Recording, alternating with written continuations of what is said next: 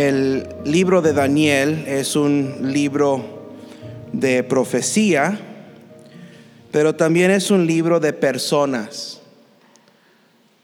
Daniel nos da un vistazo, vista previa a los, a los tiempos del fin. Eh, vemos en Daniel ciertos temas como eh, la entrada triunfal del Señor Jesús, eh, la cruz, la destrucción de Jerusalén, el anticristo es prominente en el libro de Daniel, la tribulación, la gran tribulación, los gobernantes de los últimos tiempos se representan aquí. Nabucodonosor es un tipo de los líderes mundiales de hoy, por no decir de los tiempos, de, los últimos tiempos. Yo creo que estamos viviendo en los últimos tiempos.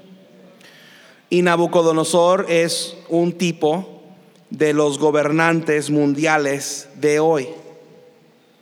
Si Nabucodonosor es un tipo de los gobernantes de los últimos días, entonces Daniel, Sadrach, Mesach y Abednego son tipos de los cristianos de los últimos días. Pasaron por tribulaciones Ah, hay que entender que estos tres varones judíos de quienes leímos hace unos momentos en Daniel capítulo 3, no estaban en su tierra, no estaban en su país, habían sido llevados cautivos de Israel a Babilonia.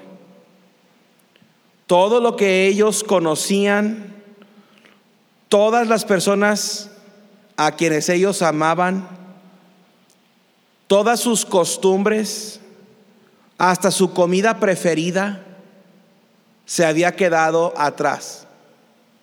Fueron arrebatados de ese lugar de comodidad y de seguridad y fueron puestos en contra de su voluntad en una tierra lejana en otra cultura, en, otra, ah, otro idioma, con otro tipo de comida. Sufrieron, sí, pero también vemos que los personajes del libro de Daniel que tipifican o que son ilustraciones de creyentes de los últimos días tuvieron gran triunfo, tuvieron grandes victorias. Y acabamos de leer acerca de una de esas victorias. Acabamos de leer sobre tres hombres que fueron probados por fuego. Nabucodonosor levantó su estatua de oro ellos debían postrarse o ser quemados. El mundo hoy en día está levantando estatuas de oro. El mundo de hoy está levantando imágenes. Está levantando ideas. las estatuas de oro del mundo de hoy no son literalmente estatuas físicas. El mundo está levantando ideas. Y se espera que los cristianos de hoy nos postremos y nos sometamos a esas ideas. Se ve en otros países y viene para acá. Pero una de las primeras ideas que el mundo ha levantado en, dentro de estas generaciones, una de las primeras ideas que se levantó y que los cristianos doblaron las rodillas fue la idea del divorcio. El divorcio hace 50 años era una mala palabra. Era vergonzoso pensar que un hombre y una mujer casados se fueran a divorciar.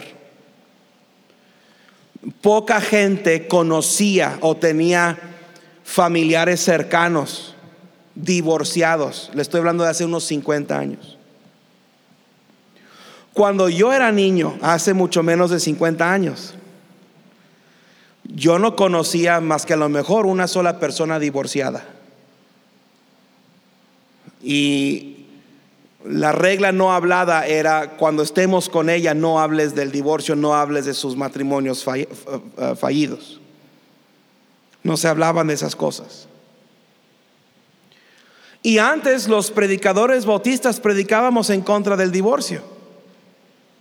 Antes decíamos que una vez que alguien se casa es para siempre.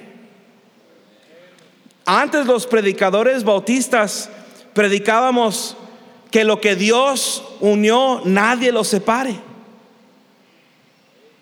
Pero las iglesias, no le estoy hablando de los católicos, de los pentes, de los carismáticos, no, hasta los bautistas hemos abrazado y nos hemos arrodillado ante la imagen del divorcio.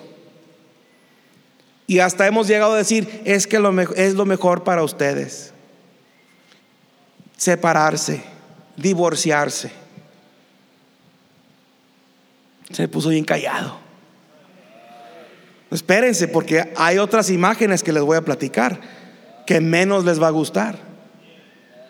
Porque la siguiente imagen que el mundo levantó y a la que los cristianos se han arrodillado y delante de la cual se han postrado son los derechos de la mujer. Una hermana hasta hizo acá.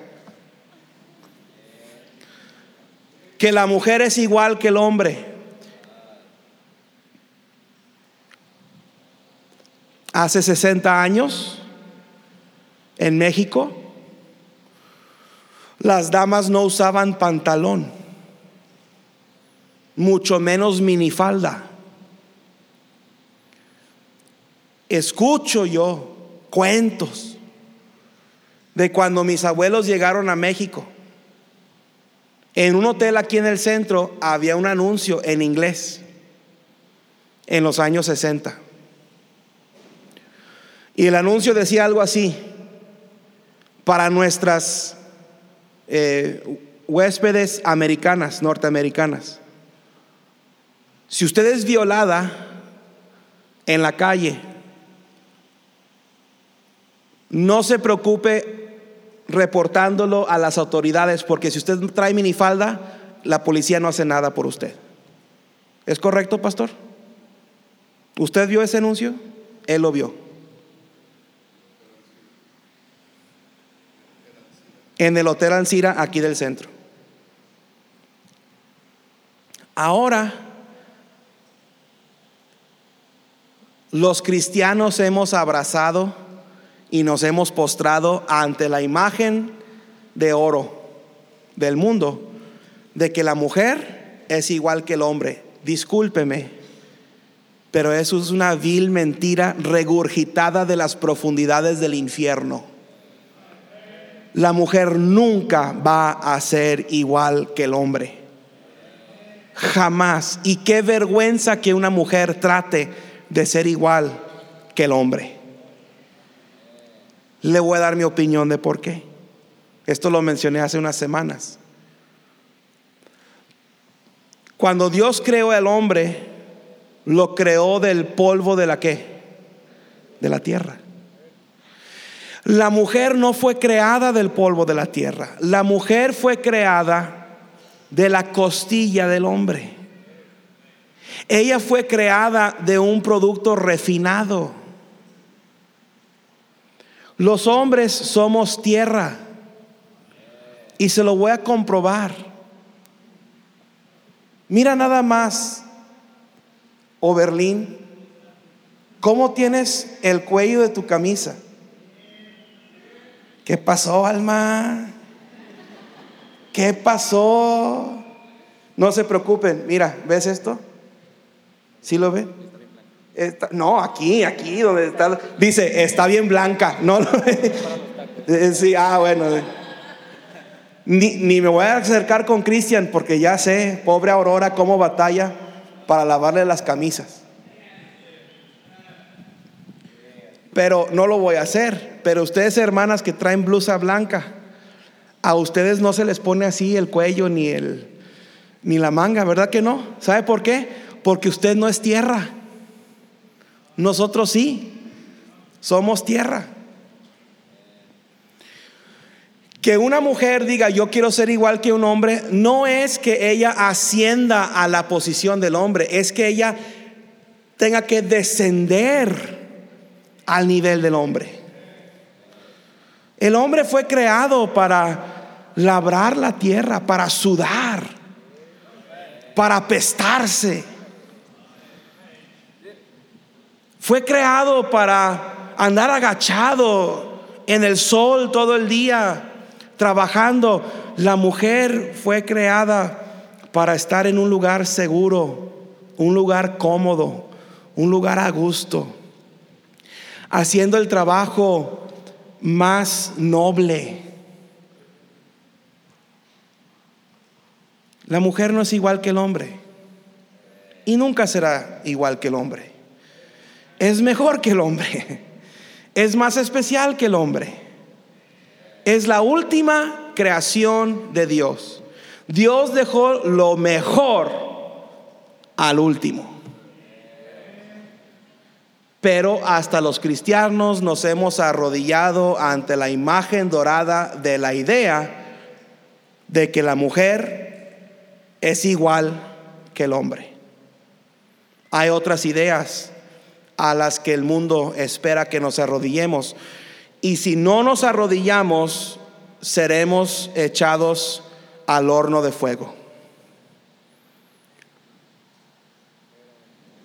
La ideología de género. ¿Se fija usted cómo Satanás está borrando las líneas que Dios ha puesto? Saca un borrador y dice, Matrimonio, no. Unión libre. Toda la vida, no. Mientras convenga, mientras que tú la ames o ella te ame. El hombre que tenga su lugar y la mujer que sea su ayuda idónea, no. Que la mujer salga adelante y que ella sea la líder. Que el hombre tenga su vestimenta y la mujer la suya, no, que la mujer use pantalón también. ¿Sabe, que el pantalón, el pantalón no fue inventado recientemente? durante toda la historia, y hay que decir, pues antes todos usaban vestido, todos tenían su túnica. No, el hombre siempre ha usado un vestimenta diferente. El pantalón es específicamente una prenda masculina. Denota varonilidad el pantalón. Se lo voy a comprobar. Suponga usted, porque el argumento es este, que es que el pantalón también puede ser para la mujer. Y es que la mujer, hay pantalón diseñado para mujer. Yo le digo que no.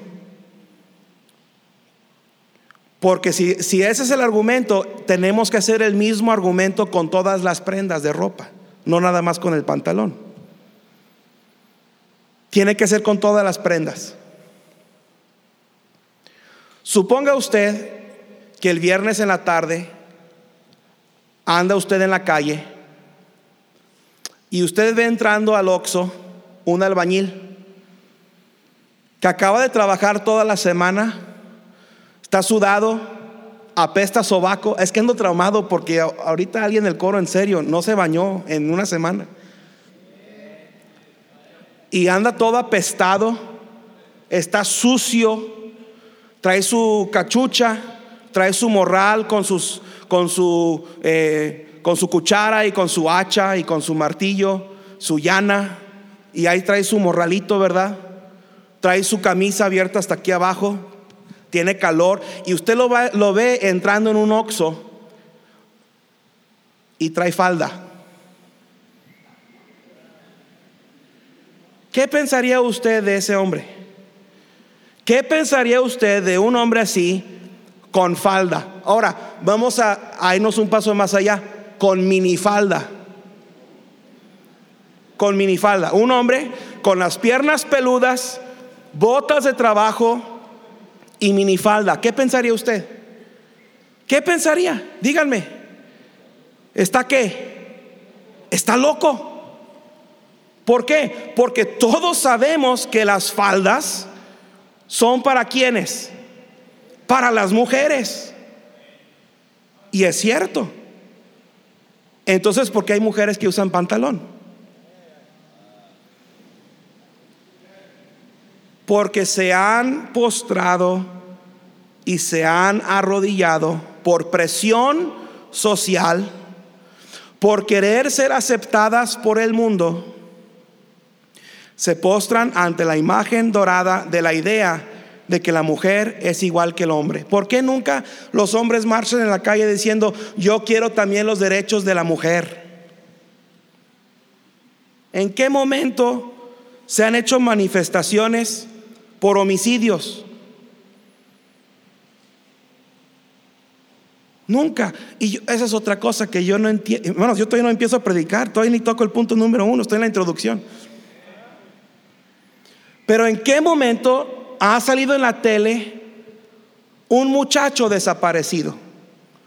Y los padres haciendo alboroto y deteniéndose la sociedad y, los hombres yendo a pintar las presidencias y a rayar y a, y a quemar por un muchacho o por 300 muchachos desaparecidos. ¿En qué momento durante toda la ola de inseguridad que vino hubo manifestaciones por los muchachos desaparecidos. ¿Y por qué tienen que hacer distinción? ¿Por qué tienen que decir feminicida? ¿Por qué esa palabra, feminicida? ¿No que las mujeres son iguales que los hombres? ahora sí son diferentes. Ahora sí. ¿Por qué? Porque se acomoda a la agenda de ese momento. Se acomoda a lo que la gente quiere en ese momento promover en el gobierno.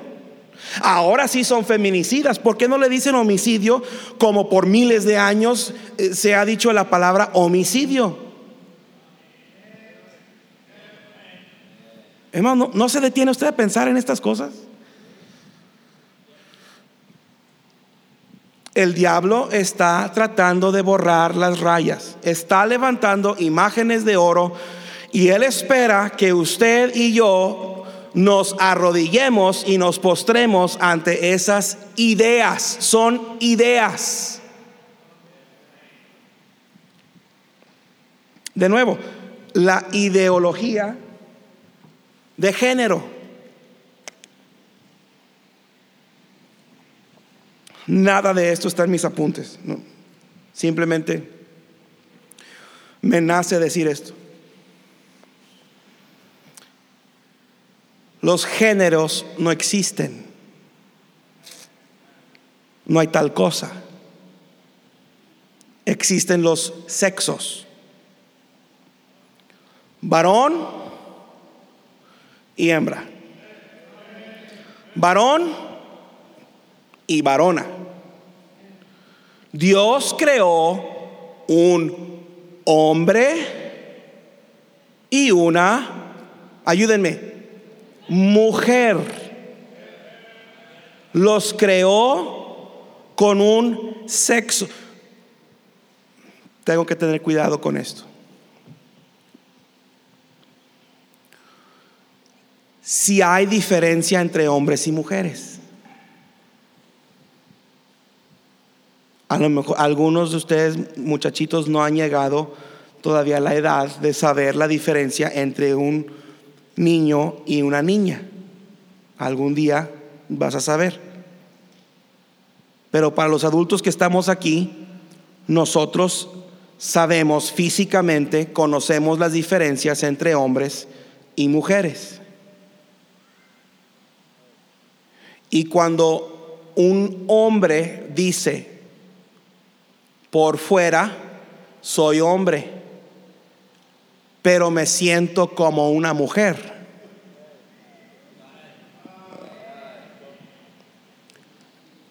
Algo está mal aquí. Algo está mal aquí. Que una mujer diga, por fuera, yo nací mujer, pero es que yo me siento como hombre. Algo está mal aquí.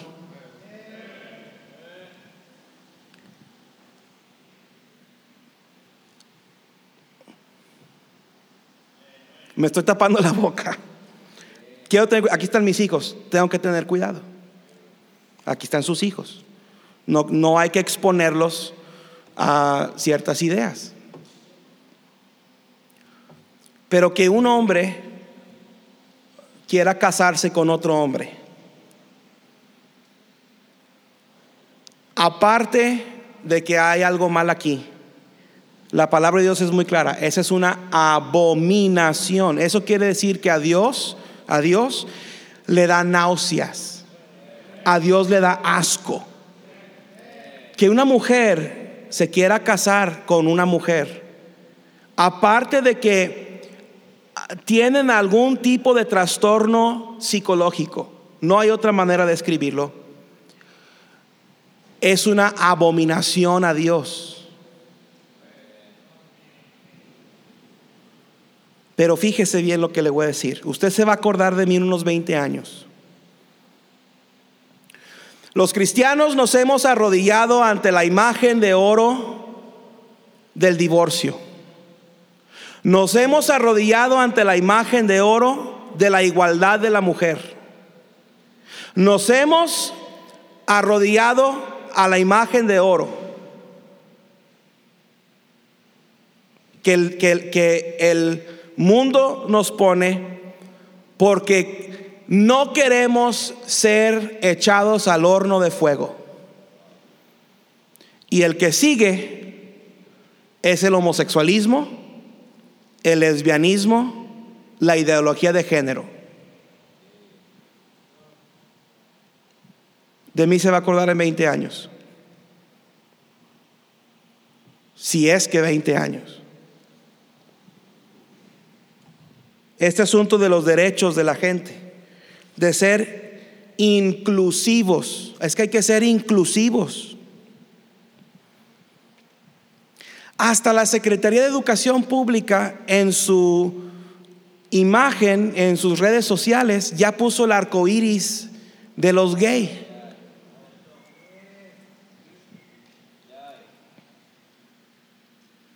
Que a propósito, el arco iris no le pertenece a los sodomitas.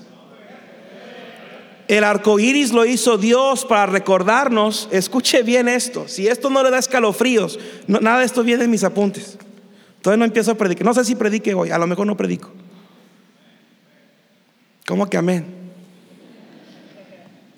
Escuche bien esto lo que le voy a decir. La comunidad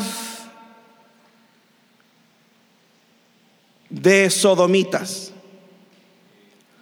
Se han robado el arco iris y lo usan en el mes de junio específicamente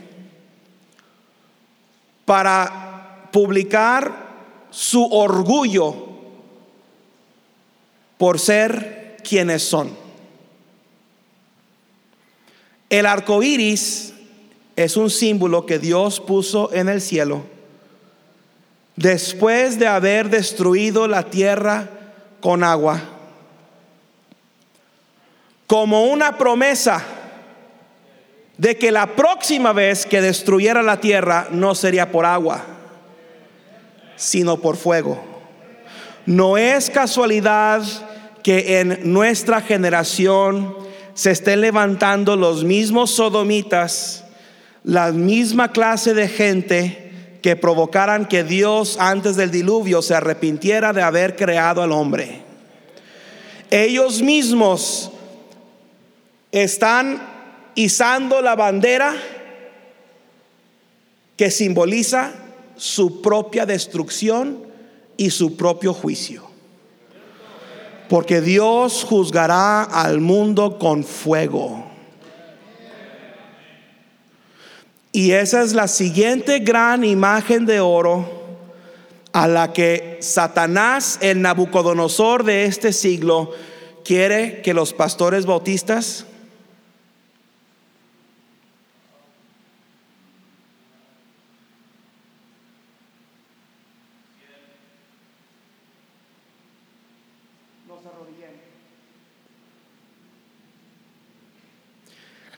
y ustedes también.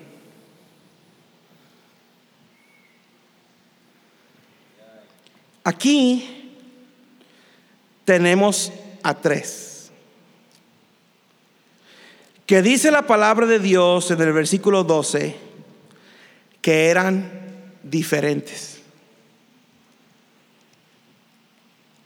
Dice, hay unos varones judíos los cuales pusiste sobre los negocios de la provincia de Babilonia, Sadrach, Mesach y Abednego.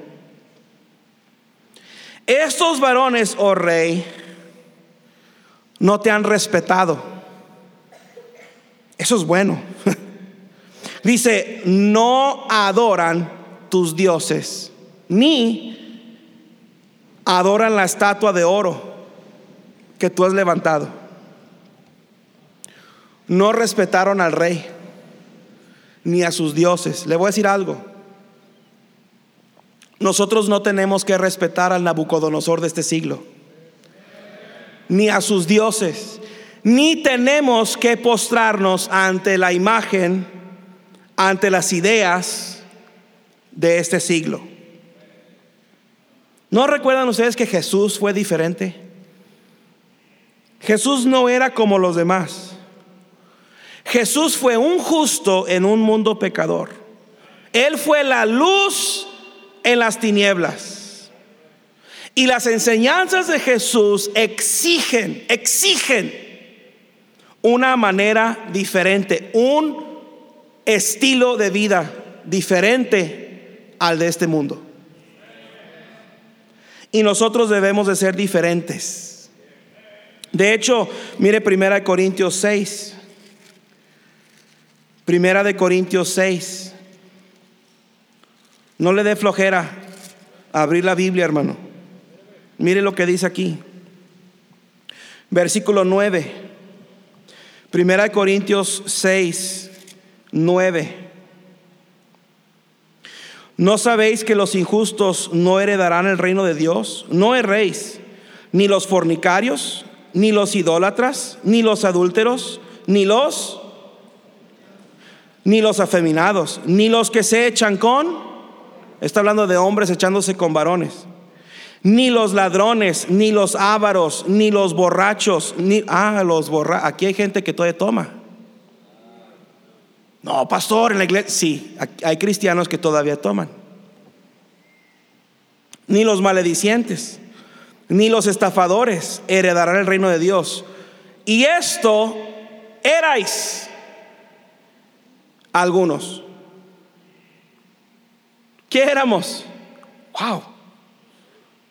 Fornicarios, idólatras, adúlteros, no. Afeminados, de los que se echan con varones. Es, dice Pablo, esto erais. Ladrones, avaros, borrachos, maledicientes, estafadores. Esto erais algunos. Más, dice el versículo 11, más, ya habéis sido lavados, ya habéis sido santificados, ya habéis sido justificados en el nombre del Señor Jesús y por el Espíritu de nuestro Dios. Somos diferentes el cristiano es diferente. ya no somos como ellos, ya no somos de ellos. Nuestra ciudadanía no es terrenal, es celestial. Y yo no tengo que arrodillarme a una estatua de oro. Yo no tengo que arrodillarme a una idea, sea el divorcio, sea el pantalón en la mujer, sea la igualdad de la mujer, sea la ideología del, género, sea los homosexuales y las lesbianas y los transvestis y los, los queer y quién sabe qué tanto, no sé qué tanto ya, hay tanto, ahora ya, ya no tienen más letritas que ponerle, le ponen un signo de más. Signo de más. Está saliendo ahora en Estados Unidos un eslogan, Love is love.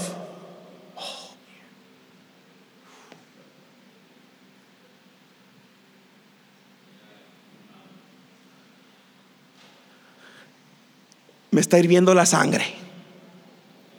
Dice, amor es amor. ¿Sabe de quién es ese eslogan? De los que dicen, que un niñito chiquito también puede comportarse como adulto con otro adulto. No falta mucho, los romanos hacían esto, ¿eh? No falta mucho para que hasta los niños estén involucrados en esa bandera de arcoíris. Y eso lo está enseñando la Secretaría de Educación Pública. Ah, no lo están enseñando abiertamente, pero están a favor.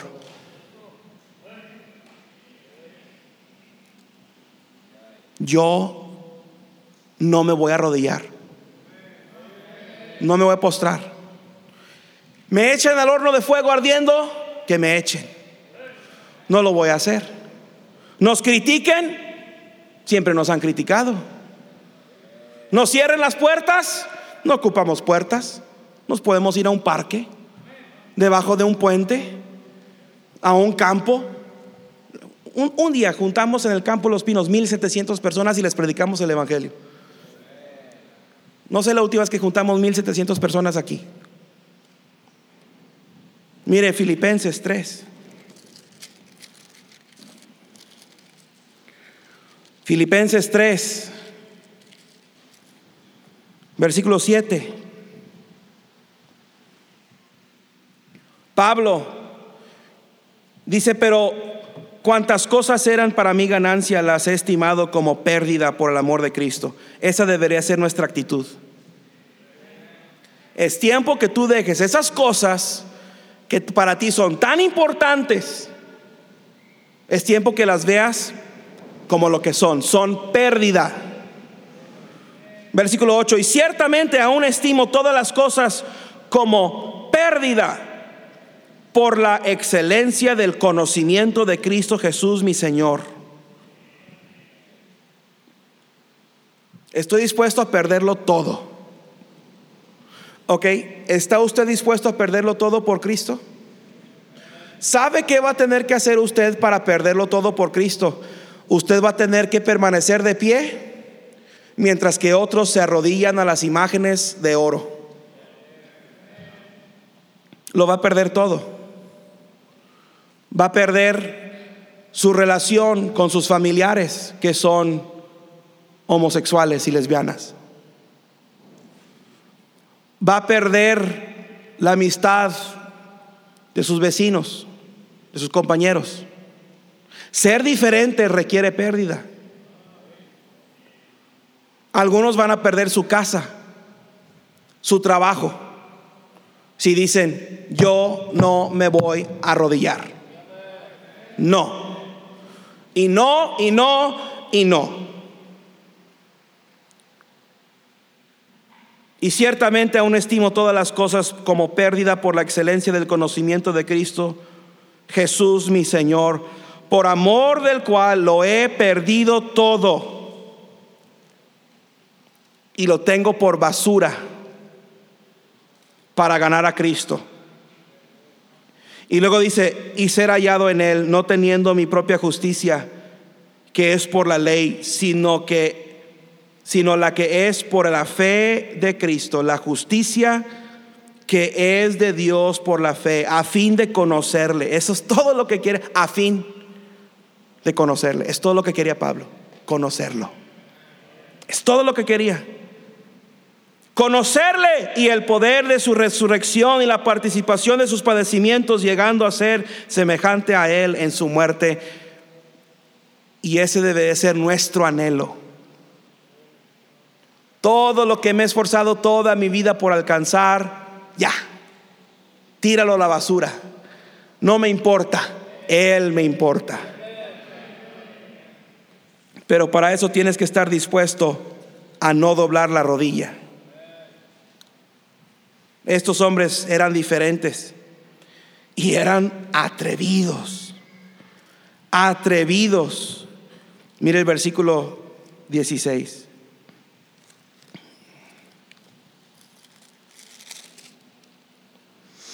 Sadrach, Mesach y Abednego respondiendo al rey Nabucodonosor dijeron,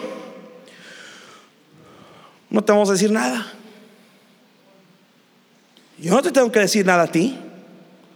Daniel 3:16. Yo a ti no te tengo que dar cuentas. Yo no te tengo que responder a ti. ¿Tú quién eres? ¿Tú quién eres? Es lo que le dijeron. No es necesario que te respondamos sobre este asunto. En otras palabras, a ti no te damos cuentas. ¿Por qué? Porque ellos tienen un rey que es sobre todos los reyes. Tienen un Señor que es sobre todos los señores. Mi Dios puso a ese rey. Mi Dios ordenó a ese gobernante. Si no fuera por mi Dios, Nabucodonosor no estaría ahí. Así que mi lealtad no es a Nabucodonosor, mi lealtad es a Jehová Dios. Esa es la emoción de los nuevos cristianos, ¿sabe? Los que tienen cinco años y menores todavía no han aprendido a ser hipócritas en la iglesia. Todavía no se han aprendido las divisiones y las pandillas que hay dentro de la iglesia. Y tienen una emoción. Para ellos ganar almas es emocionante. Ellos quieren venir a la iglesia y se sientan mero delante. Digo nada contra los que están mero atrás. Pero ellos dicen, esto es bueno, esto es nuevo, esto es emocionante, esto me gusta, pero pasa un poco de tiempo y se empiezan a volver cautelosos. Ya, eh, ese, ese sermón ya lo escuché. Esa enseñanza ya, ah, Daniel 3, sí, Daniel, ah, ay, sí, ay, sí, Sadrach, Mesach y Abednego, yo le contaba esa historia a los niños de mi clase de escuela dominical hace 49 años y medio, yo ya me la sé. Pastor no estudió, está predicando Sadrach, Mesach y Abednego. Se está aventando un jonazazo el pastor. Está bien. Dile amén de vez en cuando para que no se agüite. Ya no ganan almas. Digo, algunos que están mero adelante ya no ganan almas, pero estoy diciendo que pasa el tiempo y ya no está ese mismo celo y ese mismo vigor y esa emoción por las cosas de Dios. Andar por fe requiere ser aventado, ser atrabancado, requiere celo requiere ser atrevido y requiere desafiar la autoridad del príncipe de la potestad del aire, de Satanás, y decir, no. Al rey de este siglo, no. Al gobernante de este mundo, no. Otros se arrodillarán, otros se postrarán, otros serán sumisos a esa idea, a esa doctrina, pero yo no. Me cueste lo que me cueste. Que al cabo no tengo nada que perder, porque todo lo tengo por basura. ¿Qué me puedes quitar? Estos tres varones hebreos habían perdido todo. Todos los que ellos conocían estaban en Israel. Todo lo que ellos amaban lo habían dejado atrás. Fueron arrebatados de su país y fueron injertados en esta tierra lejana. Ni aun la comida les caía bien. Eso causa desesperación, hermanos. Como cuando un mexicano se va a Centroamérica y se da cuenta que allá no hay tortilla. Ah. Jenny y yo fuimos a visitar a mi hermana. Bueno, fuimos a visitar a mi cuñado y ahí estaba mi hermana de pura casualidad. En El Salvador, no, si hay tortilla. Fuimos a un, le dicen el pollo campero y uh, dicen que hay tortilla y pedimos la tortilla. Era como una gordita, pero sin sabor, sin gusto, sin, sin manteca. Y sufrimos esa semana que estuvimos allá en El Salvador, porque no había tortilla. No, llega el punto, hermano, donde uno dice, sácame de aquí, yo, yo, yo ya me voy, ya. Tengo nada que perder. Uno ya se estaba cortando las venas, ya, quiero tortilla.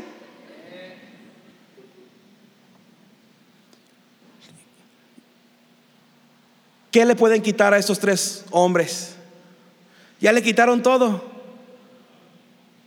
¿Sabe por qué usted se arrodilla a la imagen de oro?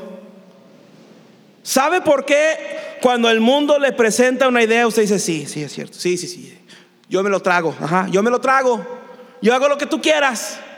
Sí, me voy a vestir como el mundo, voy a actuar como el mundo, voy a tener las mismas ideas del mundo. ¿Sabe por qué? Porque aquí en este mundo usted tiene algo que perder. Porque usted está invertido en este mundo. Usted siente que si pierde algo, ah, le, están arrancando el mismo corazón del pecho. El perder su trabajo o su casa. Pablo dijo, lo tengo por basura. No me importa, no me al que no le puedes quitar nada, al que no tiene nada que perder, ¿cómo lo amenazas? ¿Cómo lo amenazas? Uno que no tiene nada que perder no teme nada ni nadie. Y ahí están estos tres. ¿A ti qué te vamos a decir? ¿Tú qué? ¿Tú quién eres o qué? No, no, no, no, no, no, no. No nos vamos a arrodillar ante tu imagen, ante tu, ante tu Dios, ante tu estatua. Wow. Esa dedicación que nos falta hoy en día. Y le dicen en el versículo 17, he aquí, nuestro Dios, ¿a quién servimos? Ellos no estaban sirviendo al Dios de Nabucodonosor ese Dios puede librarnos del horno de fuego ardiendo y de tu mano, oh rey, nos librará. Puede y lo hará. Y estaban convencidos, puede hacerlo y lo va a hacer. Ah, versículo 18, tres palabritas. Y si no, ¿saben qué estaba diciendo? Me vale. Me vale. Haznos lo que nos quieras. Sí, ahí está el horno. Sí, no, no. Prefiero morir que arrodillarme. Es lo que estaban diciendo. Puede y nos librará. Pero si no, preferimos morir. ¿Sabe cómo se le dice a eso? Convicción. Es una convicción. Es que si alguien entra en esta tarde y nos pone una pistola en la cabeza y dice, niega a Cristo, mejor vuélame los sesos ya. De una vez. No lo voy a hacer. Esa es una convicción. ¿Cuántos dirían, yo lo niego? ¿Cristo quién? ¿Jesús quién? Pero uno que dice, este mundo no es mi hogar. Soy peregrino aquí. Yo quiero ir al, hogar celestial. Estoy dispuesto a morir. ¿Por qué? Porque aquí no hay nada que me, ¿Qué me detiene? Eso es dedicación.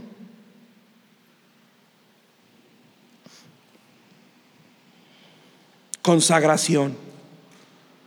Y si no, sepas, oh rey, que no serviremos a tus dioses. No lo vamos a hacer. Y se acabó. Ni tampoco adoraremos la estatua que tú has levantado. Levanta dos, levanta diez estatuas. No las vamos a adorar. Entonces, este Nabu se llenó de ira.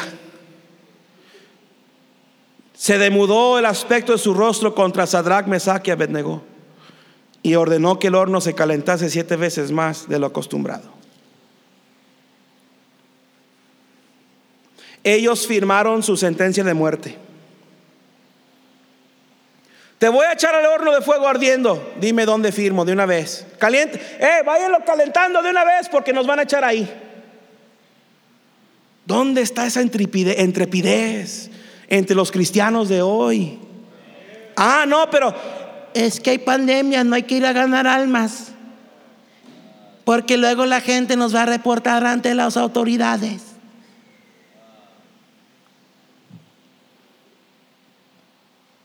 Decisión personal. Ustedes hagan lo que quieran. Pero en la próxima pandemia, porque va a haber otra, y luego otra, y luego otra, y luego otra, en la próxima, estas puertas no se cierran. Ahora, usted no tiene que venir si no quiere, pero yo no dejo de predicar y no dejo de ganar almas y no dejo de tocar puertas y no dejo de predicar el Evangelio y que me echen a la cárcel. ¿Quién se va a la cárcel conmigo? Ahí está. ¿Y sabe qué vamos a hacer allá adentro? Vamos a predicar. Porque no nos dejan entrar a las cárceles para predicar. Para predicar en la cárcel nos tienen que aventar allá adentro con los demás. Sirve que bajemos de peso, hermano Mariano. Amén. Me quiero poner un tatuaje aquí. De Bob Esponja. Así bien amarillo, bien esponjadito. Bueno, esponjadito ya estoy yo. Pero quedaría excelente aquí en, en esta parte de aquí. Y para los que estuvieron en, el diplomado de psicología lo hice con la mano izquierda, que quiere decir que es sincero, es en verdad.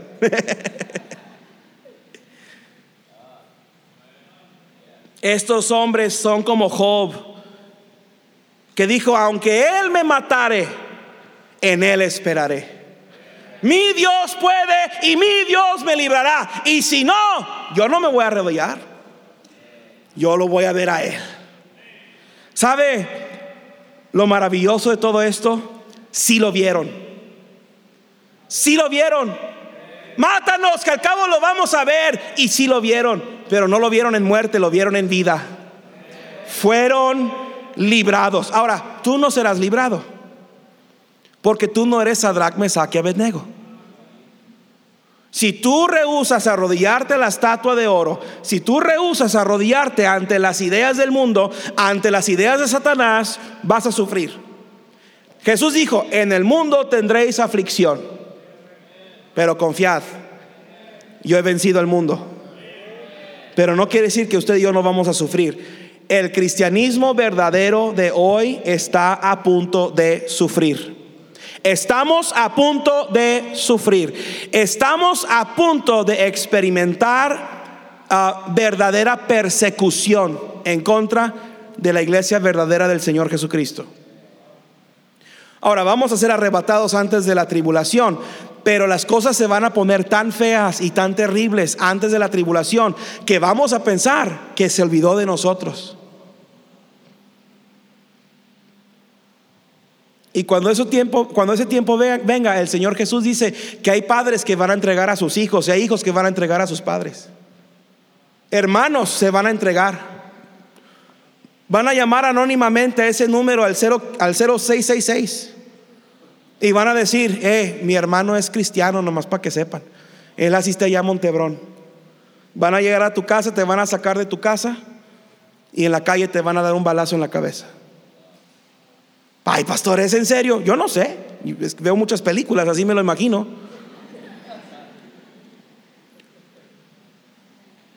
Pero no me sorprendería con la desensibilización de los sentidos que tenemos hoy en día. Un niño de 10 años puede ver en la tele a una persona dispararle y volar los sesos a otra persona y se ríe.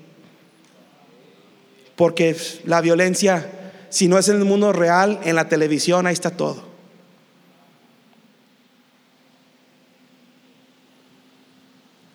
Pero ellos fueron librados.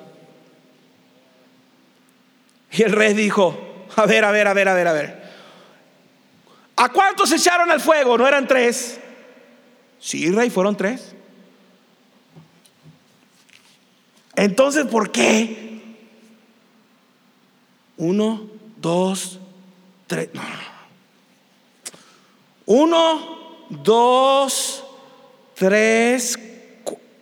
¿Seguros que fueron tres? Sí, rey, fueron tres. Uno, dos, tres. Porque hay cuatro en el fuego. Dice, y se están paseando. Imagínense.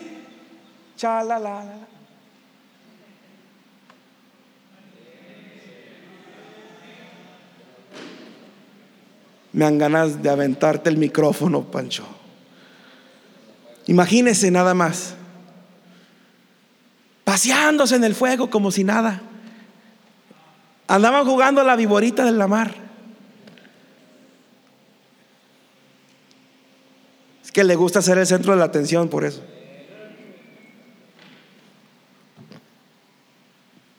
Qué bendición. ¿Quién estuvo con ellos? ¿Quién se presentó? ¿Quién detuvo sus actividades en el cielo y se presentó? Jehová es mi pastor nada me faltará. En lugares de delicados pastos me hará descansar. Junto a aguas de reposo me pastoreará, confortará mi alma. Me guiará por sendas de justicia, por amor de su nombre. Aunque ande en el valle de sombra de muerte, no temeré. No temeré. No temeré mal alguno porque tú estarás conmigo. Tu vara y tu callado me infundirán aliento. Aderezas mesa delante de mí en presencia de mis angustiadores. Ahí estaban allá. El Señor les trajo un sándwich del cielo. Le dijo, eh, Sadrach, Mesac, Neguito, porque así le decían a Abednego. Neguito, ven para acá. Él les traje algo, tranqui, échense uno. Digo, no creo que fue exactamente así, pero pues, yo quisiera que me trajeran algo de comer. Pues ya estamos en, ya estamos en la lumbre, podemos asar una carnita, ¿verdad? ¿Sabe que dice, y esto es, es de notarse, que dice el pasaje que los echaron con todo y todo. Los echaron con sus turbantes, los echaron ah, completamente vestidos, eh, los echaron con eh, sus calzas y sus vestidos, todo fueron echados al fuego. Pero cuando salieron, nada había sido quemado. ¿Sabe que lo único que se quemó que fue? Los lazos con que los ataron. ¿Sabe por qué? Porque cuando el mundo trata de atar al cristiano y el cristiano está dispuesto a pasar por el fuego, lo único que pierde es lo que le detiene. Es lo único que pierdes. Pasar por el fuego es una experiencia purificadora. Pasar por el fuego te santifica.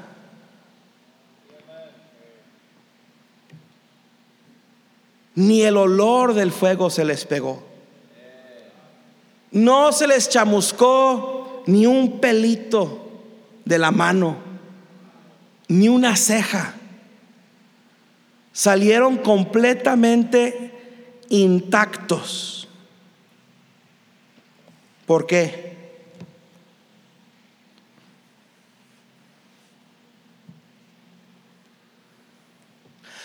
Porque ya estaban ardiendo.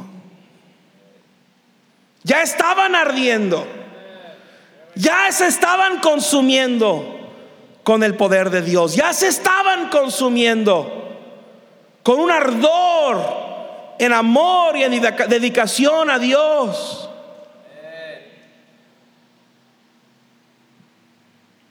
Se buscan hombres llenos de celo. Ay. Cuando yo llegue al cielo, yo no quiero tener que agachar la cabeza.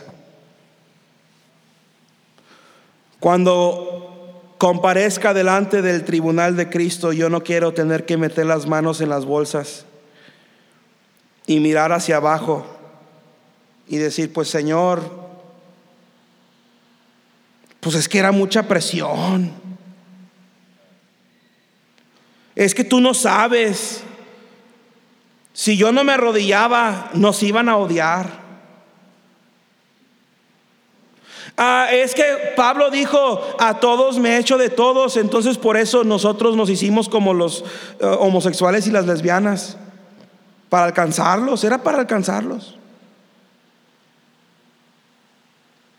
No, Señor, es que yo tuve que aceptar, es que los tiempos son diferentes. Es que vivimos en otro mundo, tú no sabes, Señor. Es otra época. La inclusividad, Señor, la inclusividad es que pues tenemos que ser inclusivos de todos. La igualdad, Señor, la igualdad. No, pues la verdad sí me arrodillé. Sí me doblé. Me tuve que someter. ¿Usted quiere eso?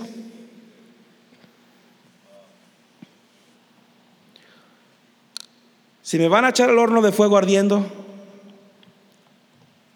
y si no salgo del fuego, cuando abra los ojos en la presencia de Cristo, yo no quiero escuchar otra cosa más que bien, bien, buen siervo fiel.